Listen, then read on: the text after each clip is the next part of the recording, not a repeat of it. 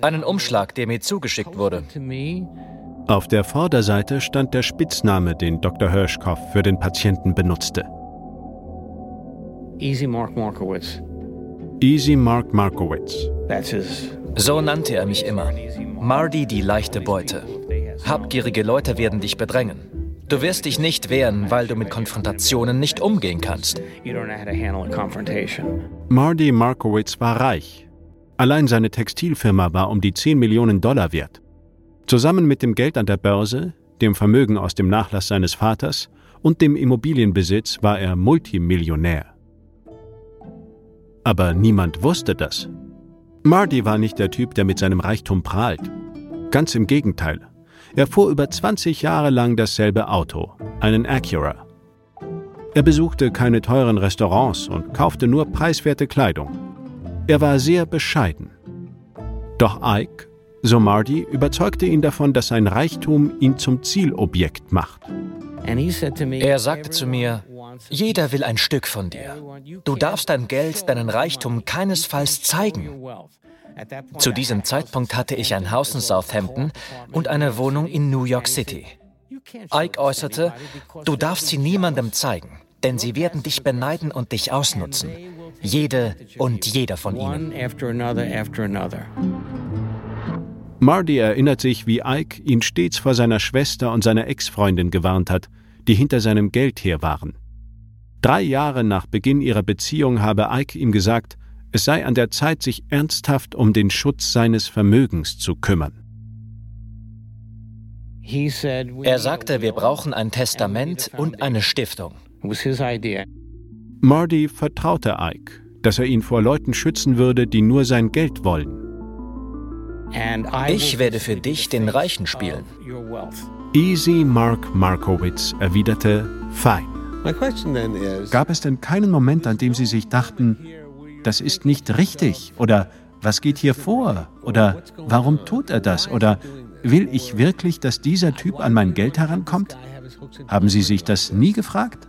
there's no moment where you thought that. There is no moment that I thought that. Nein, das habe ich nicht. Mein Wunsch in dieser Zeit war es, meinem Psychiater zu gefallen. Das war das Hauptziel. He was suggesting things that a lot Einige der Dinge, die er vorgeschlagen hat, funktionierten ja auch. Er hat mich völlig in seinen Bann gezogen. Einmal dachte ich, er hätte mich vielleicht hypnotisiert, weil ich von allen seinen Vorschlägen begeistert war.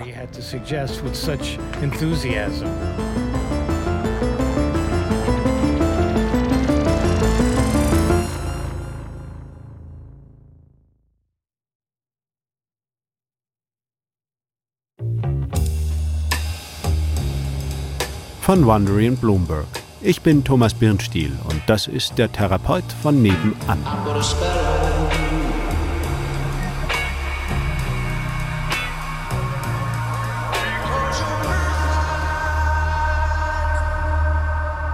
Dies ist Episode 3. Leichte Beute. Das Geschäft in Martys Firma Associated Fabrics lief gut. Es war ein echtes Familienunternehmen.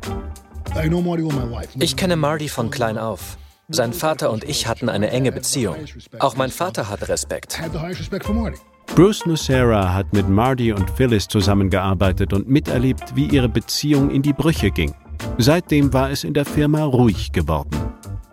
Bis eines Tages tauchte Marty mit einem Mann im Büro auf, der eine Kippa trug. Bruce dachte, dass er wohl aus Martys Synagoge wäre. Bruce beobachtete, wie sie die Produktionsabläufe im Lagerhaus inspizierten. Der Mann machte Notizen. Wir wurden uns nicht vorgestellt. Sie gingen um halb fünf in Mardis Büro. Ich klopfte. Mardi, ich muss los, es sei denn, du willst noch etwas besprechen. Er sagte, nein, passt. Schließ dann den Aufzug unten ab, ja? Bruce beachtete den Mann nicht weiter. Und er wunderte sich auch nicht, als er ihn ein zweites Mal im Büro sah. Marty ist unheimlich verschlossen. Also habe ich ihn nicht darauf angesprochen. Der Mann kam so oft, dass Bruce bald überzeugt war, dass es sich nicht um ein Gemeindemitglied handeln konnte. Ich dachte, dieser Typ muss ein Berater sein. Der Unternehmensberater war an dem Tag im Lagerhaus, als Bruce einen heftigen Streit mit einem anderen Mitarbeiter hatte. Ich sagte, deine letzte Chance. Falls du sie nicht nutzt, verschwinde aus meinem Büro. Ich bin fertig mit dir. Ich habe die Nase voll. Der Angestellte war Armand, der Onkel von Bruce. Während Marty Armand beruhigte, wartete Bruce vor seinem Büro mit dem Unternehmensberater und erfuhr dabei dessen Namen. Ich bin Isaac Stevens. Danach sah Bruce Isaac Stevens immer öfter. Irgendwann nach mehreren Monaten fragte er mich, wie läuft es? Gibt es etwas zu bereden? Wir sprachen über geschäftliche Angelegenheiten. Mr. Stevens kam bald regelmäßig in die Firma. Stevens brachte eine Menge neuer Ideen für das Unternehmen ein. Er beauftragte einen Designer, neues Briefpapier zu entwerfen. Es gab neue Titel für die Mitarbeiter. Bruce wurde Verkaufsdirektor, sein Onkel Betriebsdirektor. Er holte auch einen neuen Mitarbeiter, Marshall Feldhammer. Der wurde gewissermaßen unter dem Radar eingeschleust. Es hieß, wir hätten ein Problem und benötigten eine technische Analyse. Und plötzlich wurde dieser Mr. Feldhammer Direktor der Qualitätskontrolle. Marshall. Marshall F. Feldhammer. So ein Mistkerl. Piece of work. Feldhammer verfolgte eine härtere Linie gegenüber den Kunden. In der Vergangenheit verzichtete die Firma auf die eine oder andere Gebühr. Das gab es jetzt nicht mehr, egal wie loyal der Kunde war. Wenn sich jemand über einen beschädigten Stoff beschwerte, war Feldhammer zur Stelle. Marshall Feldhammer schrieb dann, dass unsere Labore in Zusammenarbeit mit unabhängigen externen Laboren Tests durchgeführt hätten. Da gab es Test A, Test B, es gab detaillierte Zahlen und Seitenverweise in den Berichten. Wer von den Kunden sollte das als Nichtwissenschaftler verstehen? Befund. Ungefähr drei bis vier Meter einer Kante sind zum Teil verschmutzt. Die Verschmutzung entspricht den konzentrischen Kreisen einer Rolle. Schlussfolgerung. Ein typisches Beispiel für einen Schaden durch Ziehen. Unterschrift? Unterzeichnet von Dr. Marshall Feldhammer, Leiter der Qualitätskontrolle. Er war ein Meister im Verfassen dieser Briefe. Er schrieb sie in perfekter Handschrift, auf unliniertem Papier. Er konnte mehr Text unterbringen als auf einer getippten Seite. Erstaunlich und effektiv. Dann die Sache mit Barms Incorporated. Barms war ein langjähriger Kunde von Associated Fabrics und wusste, dass die Firma ein gut geführter Familienbetrieb war. Marshall Feldhammer schrieb an Baums CEO, dass man nicht auf Gebühren verzichten werde. Der Geschäftsführer wandte sich an Marty. Er verfasste einen sehr langen Brief. Es ging darum, dass er seit Jahrzehnten Kunde der Associated Fabrics Corporation war und dass mein Vater dies und das getan hätte und so weiter. Im Brief stand, ich bitte Sie um Unterstützung. Wenn Sie der Mensch sind, für den ich Sie halte, werden Sie uns helfen. Ich weiß, wie sehr Sie dem Judentum und Gott zugetan sind. Martys Antwort enthielt eine große Überraschung. Was für eine Freude, Ihren Brief erhalten zu haben. Seit der Zeit, als ich unser Unternehmen AFC verlassen habe, denke ich oft an die engen Freunde, die ich dort hatte. Solche wie Sie. Marty erklärte, dass er seinen Posten aufgegeben habe und sich stattdessen mit dem Judentum auseinandersetze. Er lud den Geschäftsführer sogar ein, mit ihm zusammen den Talmud zu studieren. Ich hoffe wirklich, dass Sie an einem dieser Kurse teilnehmen können. Lassen Sie mich wissen, wann es Ihnen passt. Ich freue mich darauf, eine neue, außergeschäftliche Phase unserer Beziehung zu beginnen.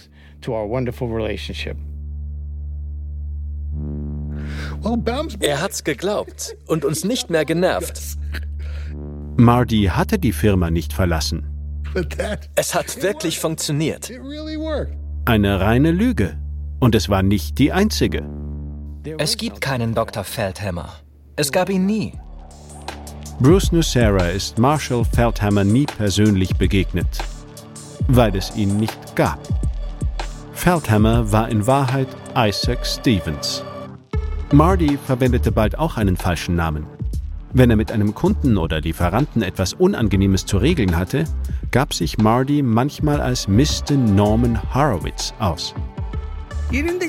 Fanden Sie das mit dem falschen Namen nicht seltsam? Es war mir echt egal. Es war sowas von irre. Das musste man wirklich miterleben. Als Horowitz war Marty wirklich eklig. crazy. Get out of here. Und Isaac Stevens? Nun, sein Name war eigentlich Ike Hirschkopf. Isaac Stephen Hirschkopf. Martys Therapeut. 1986 war Isaac Stevens nicht mehr nur ein Berater. Er war Präsident der Firma. Er war stolz darauf, dass er ganz oben stand. Er hatte Visitenkarten mit der Aufschrift Präsident. Für ihn war es eine große Sache, Präsident eines internationalen Textilunternehmens zu sein. Das hat er genossen. Ich kann Ihnen gar nicht sagen, wie sehr. Er hatte sein eigenes Briefpapier? Ja, wir haben Briefpapier für Isaac Stevens drucken lassen. Und er hatte einen eigenen Telefonanschluss.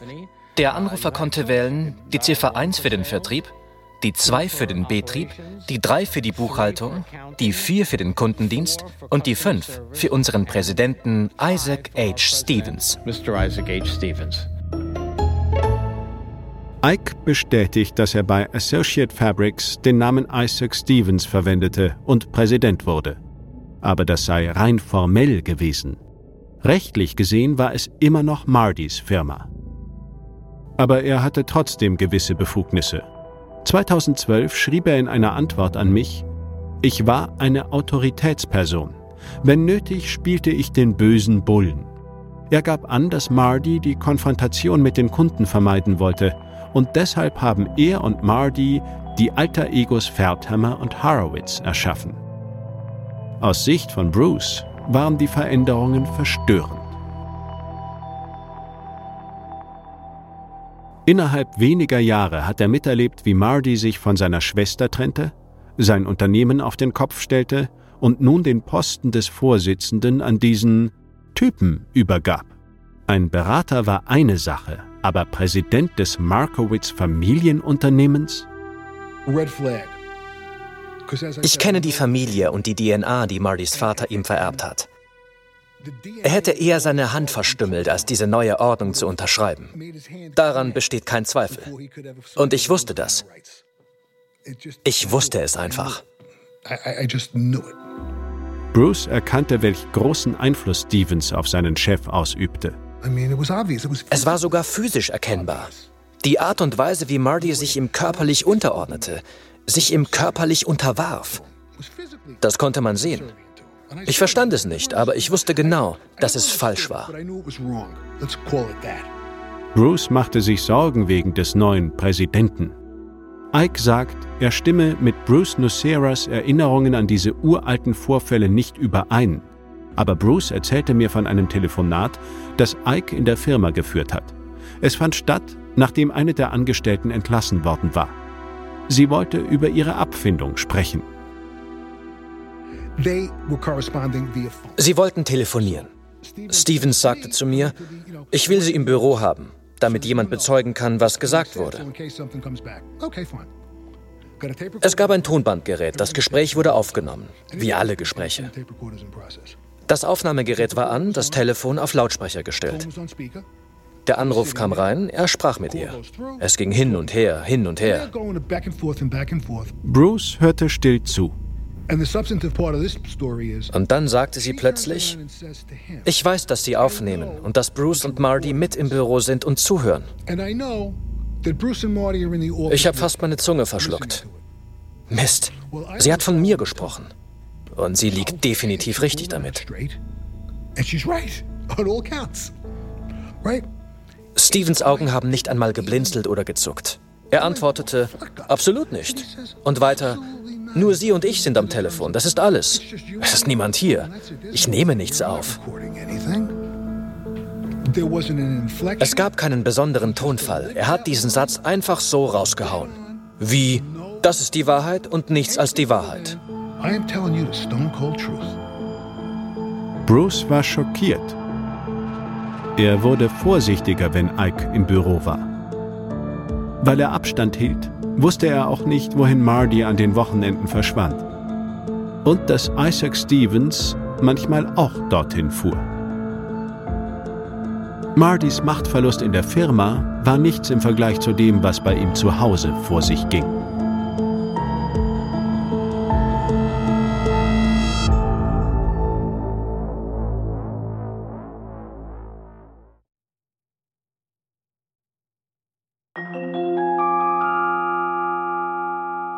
Vier Jahre nachdem Marty Dr. Isaac Hirschkopf kennengelernt hat, war er isoliert, hatte keine Familie und keine Freunde mehr.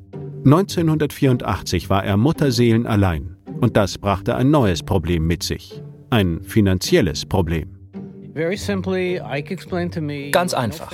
Ike erklärte mir, du hast keine Familie. Es gibt niemanden, dem du dein Geld vererben kannst. Du verschenkst es quasi an den Staat. Lass uns etwas tun, um das zu verhindern.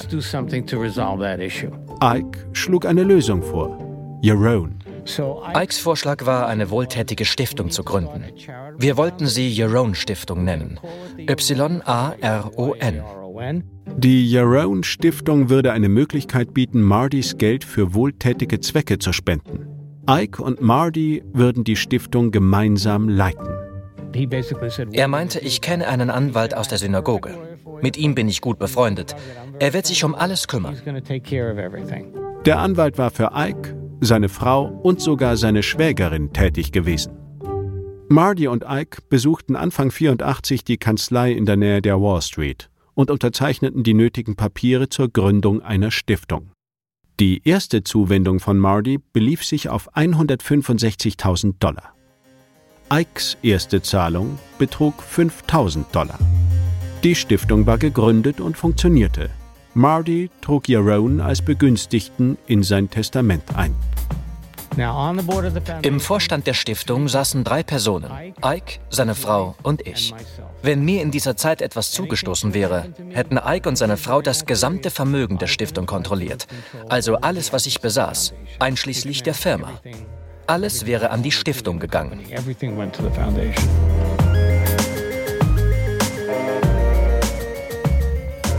Ike bestätigte, dass er ein Vorstandsmitglied war, aber in Wahrheit war er der Präsident. Er beantwortete keine unserer weiteren Fragen. Marty glaubte, dass Ike das Richtige für ihn und die Stiftung tat. Ich dachte, dass er mein Geld so ausgibt, wie es sich für einen Wohltäter gehört. Das hat er mir so gesagt dass man mich dafür achten würde. Schon bald vergab die Yaron Stiftung die ersten Spenden. Der Geldfluss kam in Schwung. Ich habe noch alle Schecks. In Mardys jetzigem Büro quellen die Akten über und es gibt Kisten mit Dokumenten, die bis in die frühen 80er Jahre zurückreichen. Nie etwas weggeworfen? Nie. Er gibt zu, ein Messi zu sein. Die Dokumente waren für die Überprüfung seiner Behauptungen extrem wichtig. Marty hat den Scheckabriss jeder Spende der Yaron Stiftung aufbewahrt. Unter den drei Vorstandsmitgliedern gab es einen, der, sagen wir mal, etwas großzügiger mit dem Geld der Stiftung umging. Ike stellte Schecks ohne Rücksprache mit mir aus. Ich hatte aber die Kontoauszüge. Ich wusste also, was vor sich ging, und ich habe nicht wirklich dagegen protestiert. Marty war derjenige, der das meiste Geld in die Stiftung gesteckt hat. Aber, wie er zugab, war er nicht derjenige, der über die Spenden bestimmte. Der erste Scheck wurde am 5. Oktober 1984 ausgestellt. Sehen Sie sich die Unterschrift rechts unten an. Am unteren Rand des ersten Schecks konnte ich drei bekannte Buchstaben lesen. I, S, H. Ikes Initialen. Einer der ersten Schecks war eine Spende an Mardys Synagoge. Und dann? New York School of Medicine, denen würde ich nie Geld geben. Die Young Israel Synagoge, nein. Und dann wieder meine Synagoge. Wurden Sie gefragt? Ike gibt zu, dass er die Schecks unterschrieben hat, aber dass sie mit Mardys Okay ausgestellt wurden. Man kann Ikes Unterschrift auf all den Schecks sehen. Viele von ihnen sind auf Organisationen ausgestellt, die Ike ausgewählt hat. Scheck Nummer 1024, ausgestellt auf Ramaz, die Schule von Ikes Kindern, datiert auf den 22. November 1985. Und hier, New York School of Medicine, 9. Dezember 1985, 2500 Dollar. Bis Ende 1985 hatte Marty seine Einlage auf 195.000 Dollar erhöht. Ike hob seinen Beitrag auf 15.000 Dollar an. Die Spenden gingen fast alle an Wohltätigkeitsorganisationen, die mit Ike verbunden waren. Ich war nicht in der Lage, Ike zu widersprechen, wenn er diese oder jene Organisation für eine Spende auswählte. Auch wenn die Summe mehr betrug als das, was er eingezahlt hat. Ike betont, dass zwei Empfänger, die Ramaz-Schule und die Lincoln Square-Synagoge, Einrichtungen waren, zu denen er und Marty Verbindungen hatten. Das ist wahr. Marty war Mitglied der Synagoge und hatte für seine Nichte das Schulgeld an Ramaz gezahlt. Marty gab an, dass Ike der Motor für die Spenden war. Besonders für Ramaz, wo Ikes drei Kinder zur Schule gingen. Er war sein Treuhänder. Es war in Ordnung. Ich bin ein großzügiger Mensch. Aber diese Zuwendungen. Das Auffällige an den Schecks war, dass viele von ihnen nur winzige Beträge aufwiesen. Drei Dollar für die nationale Alzheimer-Forschung. Drei Dollar. Warum? Drei an die Police Survivors. Warum denn nur? Ich denke, weil er sie als Begünstigte der Jerome Stiftung aufführen wollte. Natürlich gab es auch größere Spenden. 10.000 Dollar war ja nicht sein Geld. Etwas davon. Hauptsächlich war es mein Geld. Marty sagt, dass Ike das Geld am liebsten für Sitzplätze bei Wohltätigkeitsgalas ausgab, um Prominente um sich herum zu scharen. Ike hat dafür 5000 oder 10.000 gezahlt. Dann schrieb er an Freunde oder Leute, mit denen er befreundet sein wollte, und lud sie ein, mit ihm am Tisch zu sitzen. Ike hat nicht geantwortet, als er um eine Stellungnahme dazu gebeten wurde, aber Marty hat viele dieser Briefe aufbewahrt. Liebe Nora Ephron, liebe Gay Talese, liebe Mia Farrow. Ihr müsst nichts zahlen. Ich habe Eintrittskarten für den ganzen Tisch gekauft. Ihr seid meine Gäste. Ike reservierte auch einen Platz für Marty und gab ihm einen Job. Meine Aufgabe war es, Ike zusammen mit den Prominenten vor die Kamera zu bekommen. Das war das Ziel. Daher stammten die Fotos, die im Haus in Southampton hingen. Anfangs gibt es eine Cocktailrunde, bei der man sich kennenlernt. Dann wird man in den Hauptraum zum Abendessen gebeten. Es folgt ein Programm. Meistens wird jemand ausgezeichnet. Ike verstand es, sich bei diesen Gala-Dinners unter die Leute zu mischen. Darin war er sehr gut. Und ich folgte ihm mit der Kamera. Es gibt ein bestimmtes Foto, an dessen Aufnahme sich Marty erinnert. Es ist ein Bild, das jahrelang in der Küche in Southampton hing. Es wurde bei einer dieser Galas aufgenommen. Ein Abend, an dem Ike das Supermodel Brooke Shields entdeckte. Sie saß am Nebentisch. Sie stand auf, er stand auf und er ging zu ihr hinüber und sagte etwas. Er gab mir ein Handzeichen, dass ich ein Bild machen soll. Marty war neidisch. Ike tat sich leicht, auf Menschen zuzugehen. Marty selbst hätte nie den Mut aufgebracht, sich mit jemandem wie Brooke Shields zu unterhalten, aber für Ike schien es ganz normal zu sein. Ike war ein charmanter Typ. Ich kann mich nicht erinnern, dass er Brooke Shields schon einmal begegnet wäre.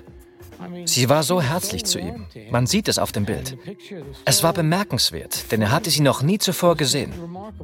Aber daran gewöhnte ich mich, denn er war so ein Typ, der immer das Richtige sagte. Immer das Richtige. Das macht ihn so charmant. Es gab etwas, das Marde der Jarone Stiftung nicht überließ sein Schweizer Bankkonto. Ein Rabbi half Marty und Phyllis, die nicht mehr miteinander sprachen, den Nachlass zu regeln.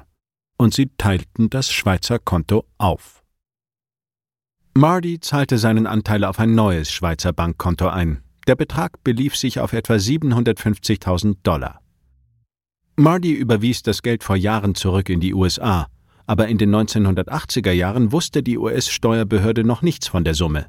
Tatsächlich war die einzige andere Person, die darüber informiert war, Ike. Er fragte mich, warum er nicht Mitunterzeichner werden könnte. Ich werde mich mit dem Schweizer Bankier treffen, was er dann auch tat. Wir trafen uns in Ikes Büro und richteten ein gemeinsames Konto ein. Zu welchem Zweck? Damit wir beide über das Geld verfügen könnten, ohne vorher alle möglichen rechtlichen Schritte einleiten zu müssen. Es bedeutete, dass wenn einer von uns sterben würde, das Geld sofort dem anderen zur Verfügung stände. Laut Ike hat Marty ihn angefleht, Mitinhaber des Kontos zu werden. Er machte sich Sorgen, was mit dem Geld im Falle seines Todes passieren würde. Ike versprach, dass dann alles an die Stiftung gehen würde.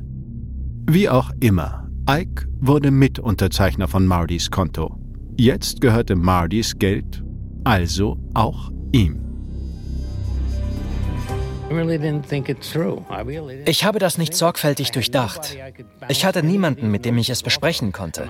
Also gab ich mein Okay. Es erschien mir vernünftig. Darf ein Psychiater sowas tun? Vielleicht, vielleicht auch nicht. Ich konnte mich an niemanden wenden, um Rat zu holen. Und das war mein Fehler. Wenn Marty, der acht Jahre älter ist als Ike, zuerst sterben würde, hätte Ike Anspruch auf das Geld auf dem Schweizer Bankkonto gehabt, ohne weitere Formalitäten.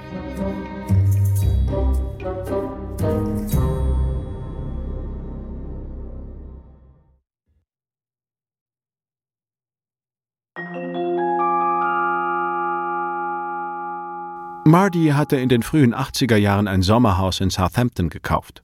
Ike ermutigte Marty, das Haus für sein Sozialleben zu nutzen. Er schlug vor, wir machen eine Party in Southampton und laden ein paar Leute ein, die du kennst. Auf der Party waren überwiegend Leute, die ich aus der Synagoge kannte. War Ike auch da? Klar. Die Party fand im Juni 1984 statt und sie war mit Einladungsbriefen und Catering gut organisiert. Es funktionierte. Ich glaube, wir haben für diese erste Feier sogar einen Bus angemietet. Es war ein großer Erfolg. Marty stand am Grill und bewirtete die Leute aus der Synagoge. Auch ein paar seiner Lieblingsrabbiner waren gekommen. Es war das erste Mal, dass Ike, seine Frau Becky und ihre kleinen Töchter in Martys Haus in Southampton waren. Und sie genossen es. Sie kamen noch ein zweites Mal und dann im folgenden Jahr wieder. Ike meinte, Marty solle die Hirschkopfs nicht als Gäste betrachten. Er sagte, weißt du, meine Familie wird deine Familie sein. Zu seiner Freude durfte Marty wieder Onkel spielen. Ikes Töchter waren noch klein und freuten sich immer, Marty zu sehen. Die Zwillinge feierten sogar ihren sechsten Geburtstag bei Marty.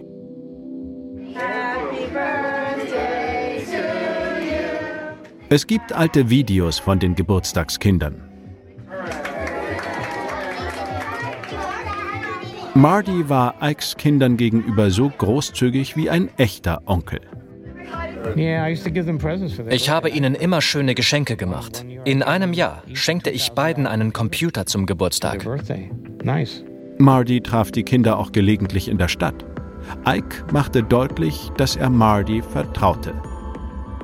Uh, Einmal ging ich zu einem Elternabend, weil er und Becky beschäftigt waren. Ich kam als Ersatzelternteil für eins der Mädchen.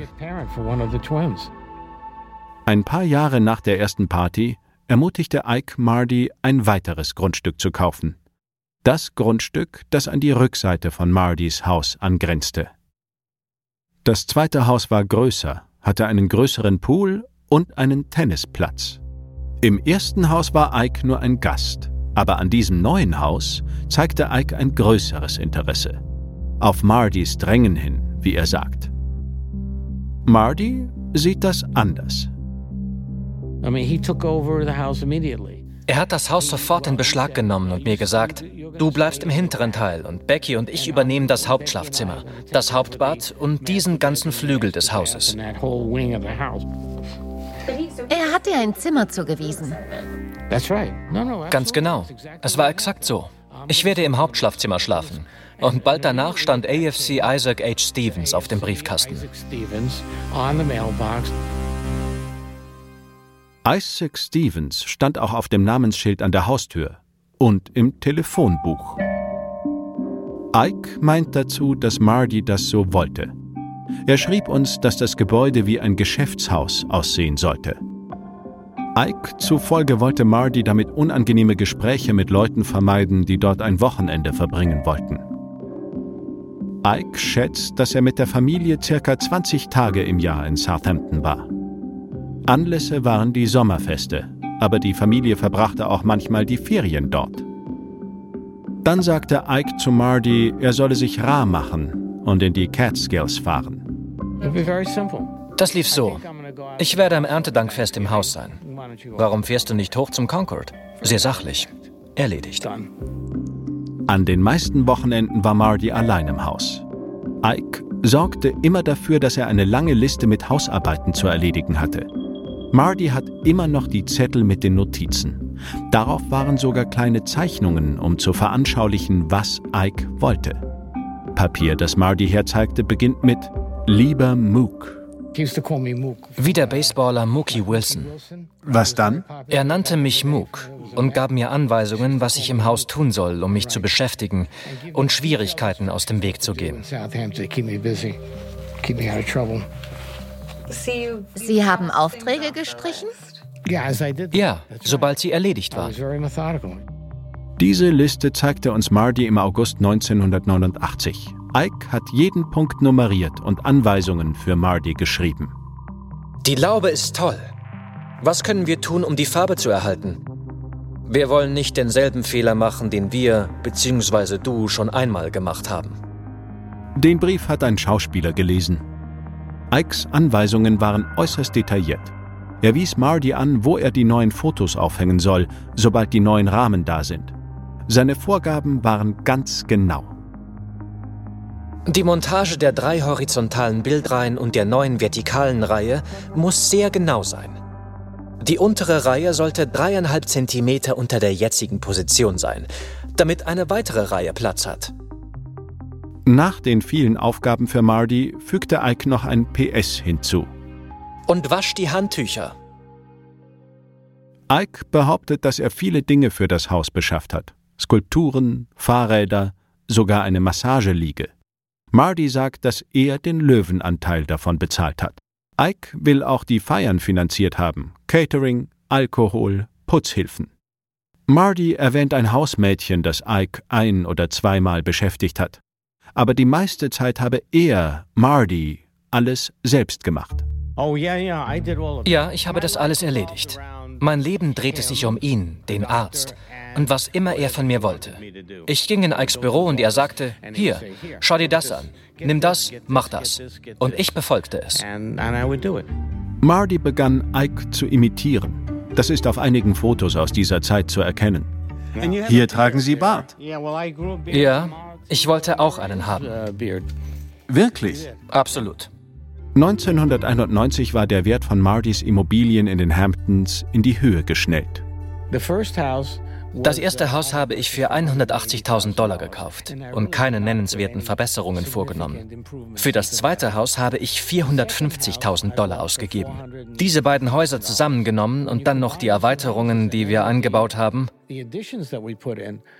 Ich war mir bewusst, dass das zweite Haus exponentiell mehr wert war als das erste. Eine genaue Zahl weiß ich nicht, aber sie lag sicher im Millionenbereich. Das erklärt vielleicht, warum Marty sieben Jahre nach dem ersten Testament ein neues aufsetzte.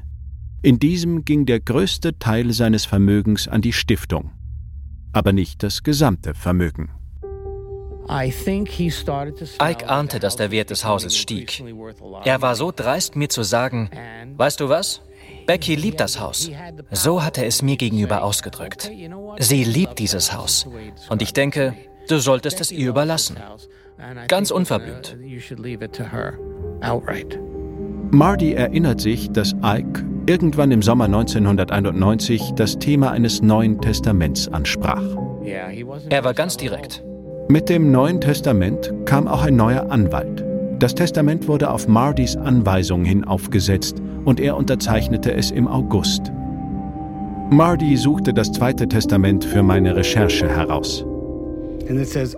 Da steht, ich hinterlasse Becky das Grundstück. Lebt sie nicht mehr, tritt Ike das Erbe an. Sollte er tot sein, erben seine Kinder. Richtig. Artikel 3, der Vermögensrest geht an Jerome. Artikel 4, ein Treuhandfonds für alle unter 25, die Anspruch auf einen Teil des Nachlasses haben. Das betrifft Ikes Kinder. Ike bestreitet nicht, dass Marty sein Haus an Ikes Frau vererbt hat. Wie das geschah, sieht er jedoch anders. Laut Ike hat Marty ihn gebeten, ihn zu beerben, und er, Ike, habe abgelehnt. Becky gab schließlich Martys Wünschen nach und stimmte zu, seine Erbin zu werden. Und so kam es. Die Frau von Martys Therapeuten wurde die Erbin seines Hauses. Wir baten Becky um eine Stellungnahme. Ike blockte das ab. Zusätzlich zum Zweiten Testament übertrug Marty auch seine Vorsorge und seine Handlungsvollmacht an Ike. Das bedeutete, dass es nun keinen Aspekt mehr in Martys Leben gab, den Ike nicht unter Kontrolle hatte. Marty war nicht alarmiert, aber eine andere Person war es. Der Anwalt, der das Testament aufgesetzt hatte. Zwei Jahre danach schickte er Marty Markowitz einen Brief. 9. Juni 1993. Marty hat auch diesen Brief aus der Kanzlei aufbewahrt. Der Anwalt kommt gleich zum Punkt. Ihr Testament hinterlässt das Haus in Southampton inklusive Interieur Becky Hirschkopf oder, falls sie nicht mehr lebt, ihrem Mann. Der Rest ihres Vermögens geht an die Jerome Stiftung. Vermächtnisse an Personen, die in einem Treuhandverhältnis stehen, unterliegen einer besonderen Prüfung. Es ist möglich, Ihr Testament aufgrund des Patientenverhältnisses zu Hirschkopf anzufechten. Können Sie mir die Geschichte Ihrer Beziehung schildern? Der Anwalt war auf etwas aufmerksam geworden. Er schien besorgt, weil Marty sein Haus der Frau seines Psychiaters überlassen wollte. Geben Sie eine Erklärung ab, dass das Vermächtnis der Immobilie und der Stiftung freiwillig festgesetzt wurde und nicht auf Anweisung Ihres Arztes. Damit schützen Sie Ihr Testament. Die Antwort kam schnell. Marty hat den Brief noch, aber er habe ihn nicht geschrieben, sagt er. Ich schreibe keine vierseitigen Antworten auf Briefe. Darin wird beschrieben, wie Marty Ike das erste Mal traf und wie Ike ihm bei der Loslösung von seiner Schwester half. Ich kann mich erinnern, wie ich Dr. Hirschkopf nachts im Haus seines Schwagers in Philadelphia anrief. Er war wie immer für mich da. Er begleitete mich durch eine schwere Krise. Seine Unterstützung half mir, einen emotionalen Sturm zu überstehen.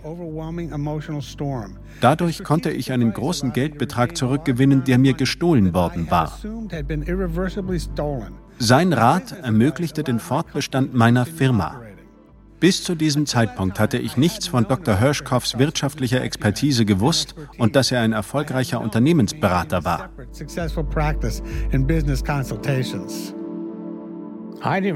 Ich habe nichts von dem Zeug geschrieben. In dem Brief steht, dass Mardys Behandlung schon im Jahr 1983 beendet wurde. Dass meine Therapie nach zwei Jahren erfolgreich zu Ende ging? Unsinn dass Dr. Hirschkopf das vorgeschlagen hat. Nie und nimmer. Auf Fragen hin erklärt Ike, dass er Marty gesagt habe, keine Schecks mehr an Isaac Hirschkopf, den Therapeuten, auszustellen, sondern an seine andere Identität. An diesem Punkt, so Ike, hörte Marty auf, sein Patient zu sein und wurde sein Geschäftskunde. Um jede Verwechslung zu vermeiden, habe ich für Geschäftskunden ein separates Konto eingerichtet. Martys Schecks gingen dann statt an Dr. Hirschkopf an Isaac Stevens. Anfangs benutzte er seine eigenen Schecks. Dann die Firmenchecks der Associated Fabrics Corporation AFC. Falls er dachte, er sei noch in Therapie bei mir, hat er die Regierung betrogen, indem er eine persönliche Ausgabe als geschäftliche Ausgabe deklariert hat. Ike beteuert, das sei nicht sein Brief. Er weist darauf hin, dass Marty mündig war, ein Geschäftsmann mit einem Elite-Uni-Examen und einem Jurastudium. Er glaubt, Marty habe den Brief selbst verfasst und dann notariell beglaubigen lassen. Marty leugnet nicht, dass er ihn unterschrieben hat. Ich war ahnungslos. Deshalb habe ich wahrscheinlich unterzeichnet. Aber das Ganze, das ist einfach nicht wahr. Es war nie die Rede davon, vom Status des Patienten zum Geschäftspartner zu wechseln.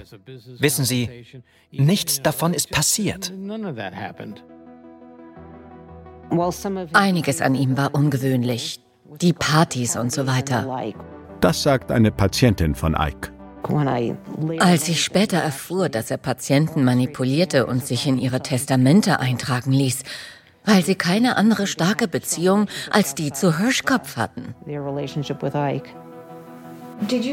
Hat er das auch anderen Patienten angetan? Das könnte wohl möglich sein. Wie sich herausstellt, war Marty nicht der Einzige.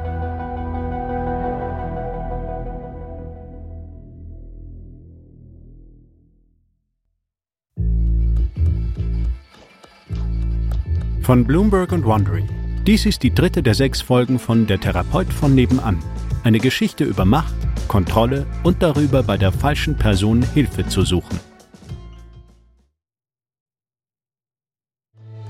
Der Therapeut von nebenan wurde von Joe Nocera verfasst und präsentiert.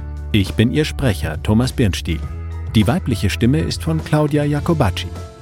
Krista Ripple ist die leitende Produzentin. Die Podcast-Abteilung von Bloomberg leitet Francesca Livy. Die Fakten überprüfte Molly Nugent. Das Sounddesign stammt von Jeff Schmidt. Unsere ausführenden Produzenten sind George Lavender, Marshall Louis und Hernan Lupes für Wandering.